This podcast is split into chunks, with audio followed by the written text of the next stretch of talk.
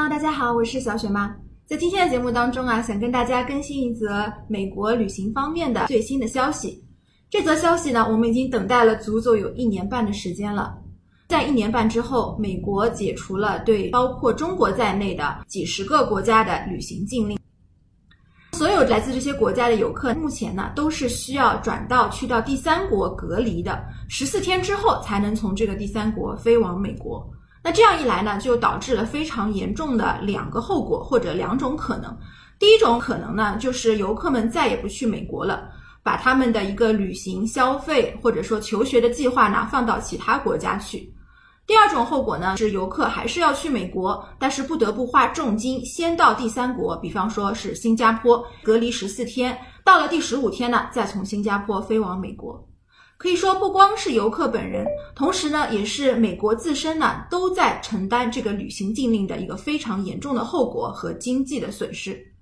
那白宫呢，当然也是受到了来自国内的各方面的压力。白宫呢，宣布说十一月份就有望解除这个禁令了。但是呢，还是有一个前提条件的，要求所有的游客呢，在入境美国之前都充分的接受了这个疫苗的接种。哪些疫苗是被认可的呢？目前白宫还没有公布，也有消息说，白宫对于疫苗的这个接受度是非常的高的，只要是世卫组织，也就是 WTO 认可的疫苗呢，都是 OK 的。这样说来呢，我们中国人所常用的这个科兴还有国药的疫苗呢，也是被认可。到时候呢，所有有签证的游客都可以直接从中国飞往美国了。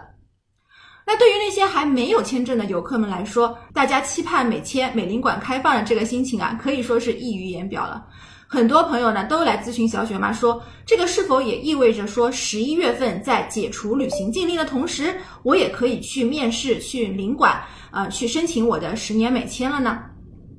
目前呢，美领馆还没有宣布说解除中国的这个签证的暂停的状态，也就是说呢，现在的状态还是无法去领馆真正的面试，真正的在中国拿到十年美签的。不过呢，根据加拿大的这个经验啊，我们可以看到，当一个国家解除这个入境方面的旅行禁令的时候，同时也是会解除它在签证方面的禁令，或者说呢是会有所松动的。所以说呢，小雪妈认为这是一个大概率的事件。等到十一月份旅行禁令解除的时候呢，美领馆很有可能也会开放。在一年半之后呢，张开双臂欢迎广大游客来到领馆申请美签，然后去到美国旅行了。无论是对哪一种类型的游客来讲，无论你是要去商务的、出差的，去那边医疗探亲的。等等等等，甚至呢，你就是单纯的想去那里玩一玩、旅游消遣的，这个时候你都不需要想什么奇奇怪怪的理由了，你都可以正大光明、